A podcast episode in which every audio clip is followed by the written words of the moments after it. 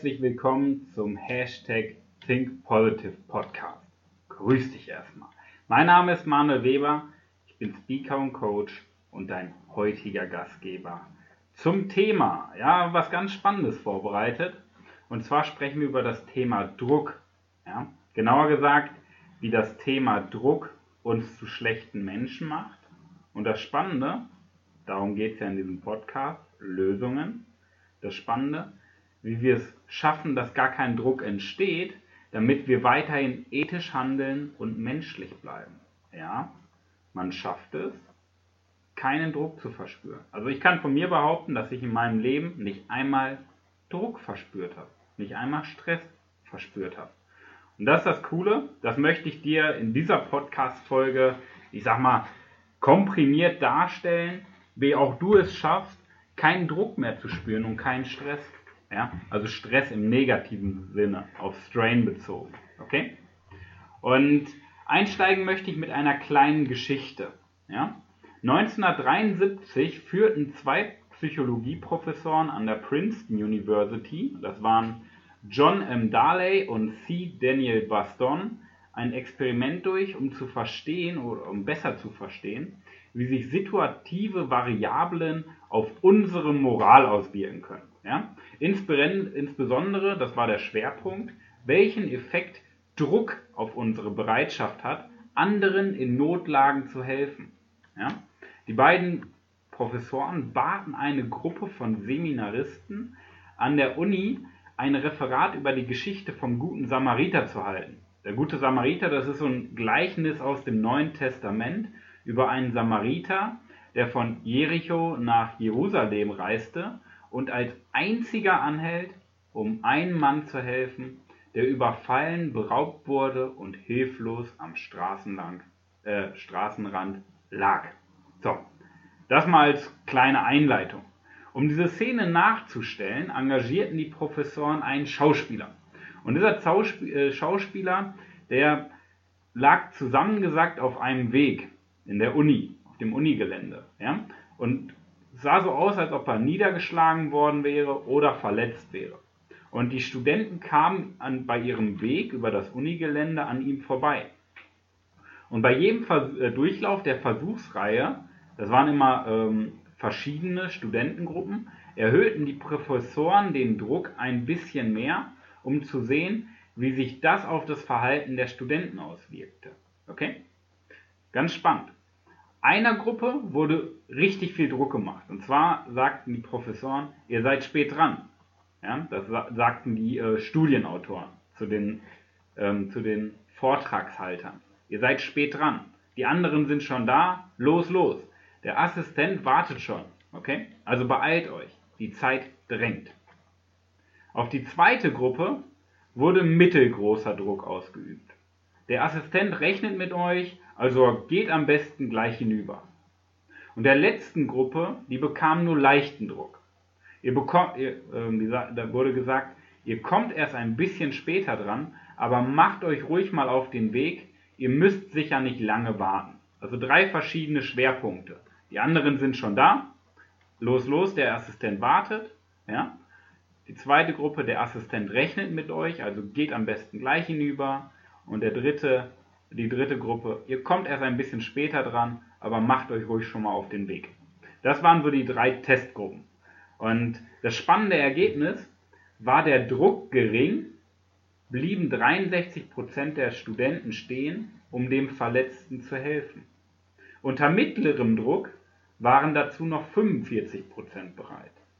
Doch von den stark unter Druck gesetzten ja, da ließen sich nur 10% aufhalten, um jemandem zu helfen, der offensichtlich in Not war. Okay? Ein paar stiegen so einfach, sogar einfach über den Mann hinweg. Ja? Und das krasse Fazit aus dem Ganzen, die Studenten, das waren alles eigentlich gute Menschen, denen der Dienst am anderen wichtig war.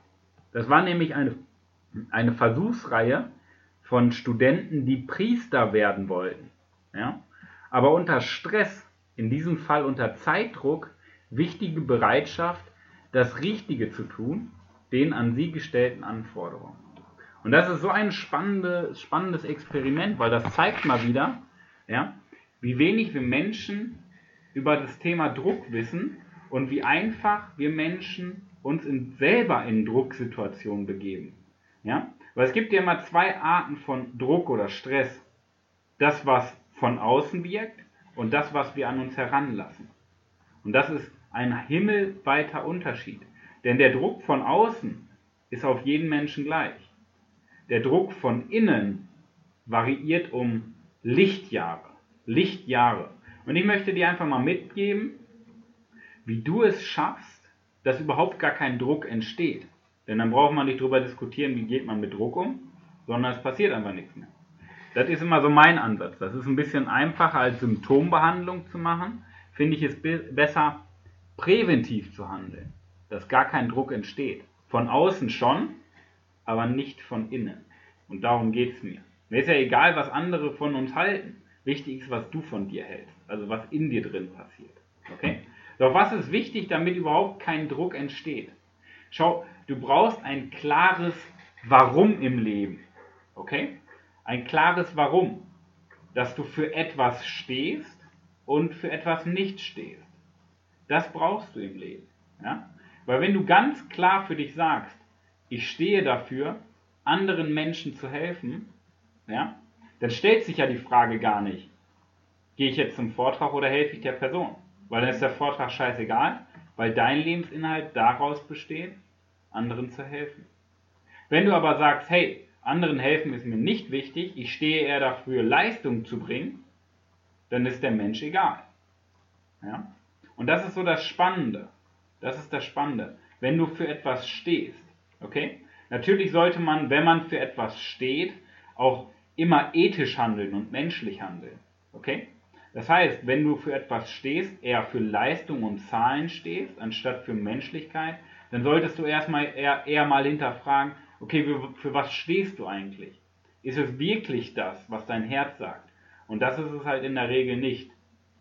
Ja? Das heißt, dein Warum ist nicht etwas, was auf Zahlen, Daten, Fakten beruht, auf Erfolg beruht, auf Euro, auf Geld beruht, sondern das, wofür du stehst, dein Warum, ist etwas, was dein Herz sagt. Und das Herz sagt nie etwas, was mit dem rationalen Denken zu tun hat. Denn dein Herz sagt das, was im limbischen System stattfindet. Das bedeutet, das, was Emotionen auslöst. Okay?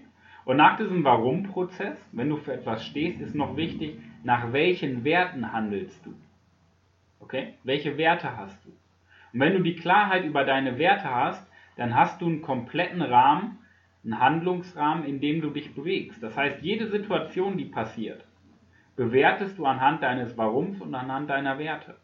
Und jetzt triffst du auf diesen Mann und überlegst dir, passt das zu meinem Warum? Passt das zu dem, was mein Herz sagt, wenn ich diesem Menschen jetzt helfe, aber dadurch augenscheinlich den Vortrag verpasse? Und dann schaust du, okay, was sind denn meine Werte? Du kennst deine Werte natürlich, das ist ein ganz wichtiger Punkt. Wenn du deine Werte kennst, beurteilst du danach, okay, das und das. Okay? Immer ein Beispiel. Mein Warum ist ganz klar, bei allem, was ich tue, geht es für mich darum, Menschen zu inspirieren, begeisternde Dinge zu tun, damit die Welt zu einem besseren Ort wird. Das heißt, anhand eines Warum, äh, anhand meines Warums ist das immer so zweischneidig. Ja? Weil ich natürlich in einem Vortrag mehr Menschen inspirieren kann, begeistern kann. Aber auf der anderen Seite geht es mir darum, die Welt zu einem besseren Ort zu machen. Und das wäre dann halt so ein moralischer Konflikt. Und deswegen sind die Werte wichtig. Okay? Das heißt, meine Werte, ein, ein Teil möchte ich dir mal vorstellen, ist zum Beispiel Lösungen anstatt Probleme. Das ist ein ganz wichtiger Grundsatz bei mir. Okay?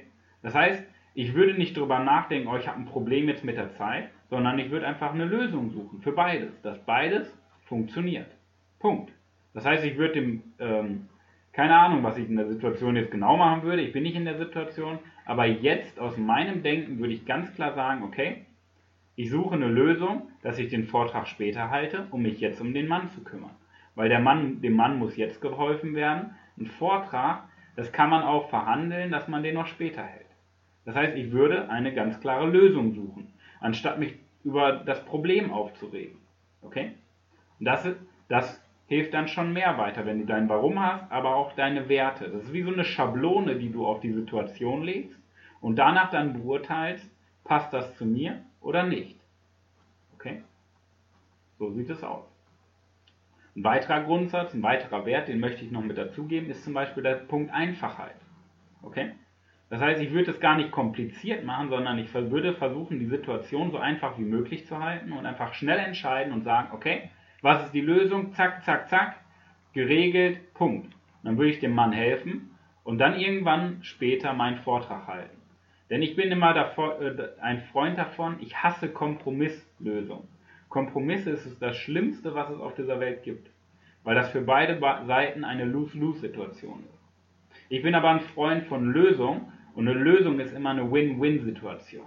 Wie, wie dem Mann geholfen wird, aber ich trotzdem einen Vortrag halten kann, um andere Menschen zu inspirieren, begeisternde Dinge zu tun.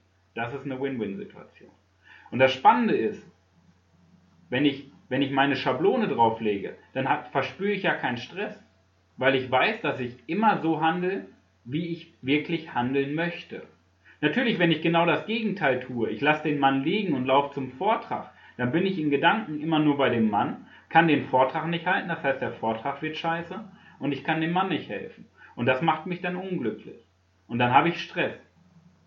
Aber dadurch, dass ich meine Schablone auf eine Situation lege und schaue, was ist mein Warum, was sind meine Werte, was ist mein Wie, wonach handle ich, weiß ich ganz genau, dass ich immer für mich das Richtige tue. Und das möchte ich mit dir auf den Weg geben. Dass du ganz klar für etwas stehst und auch für etwas nicht stehst, also ein ganz klares Warum hast, zusammengefasst in einem Satz. Und zusätzlich deine Werte kennst, wonach du handelst, also dein Wie im Leben. Denn mal ganz ehrlich, das, was wir tun, ist scheißegal. Was für ein Kontostand wir haben, völlig egal. Was für ein Auto wir fahren, was für ein Urlaub, was für ein Partner, der schön ist oder hässlich, ist völlig egal. Ja? Was wir tun, auch was für einen Job wir haben, ob wir selbstständig sind oder Unternehmer oder angestellt, was wir tun, ist völlig Nebensache. Wichtig ist, warum wir etwas tun und wie wir handeln. Okay? Nimm das mal als Diamanten der Woche mit, dass du mal in dich gehst und auf dein Herz hörst, was will ich wirklich und dir mal Klarheit darüber verschaffst. Ja? Wofür stehe ich überhaupt? Wofür bin ich angetreten? In diesem Sinne, Vielen Dank fürs Zuschauen, vielen Dank für deine Zeit und ich wünsche dir viel Erfolg in der wahrscheinlich besten Woche deines ganzen Lebens. Dein Coach Manuel.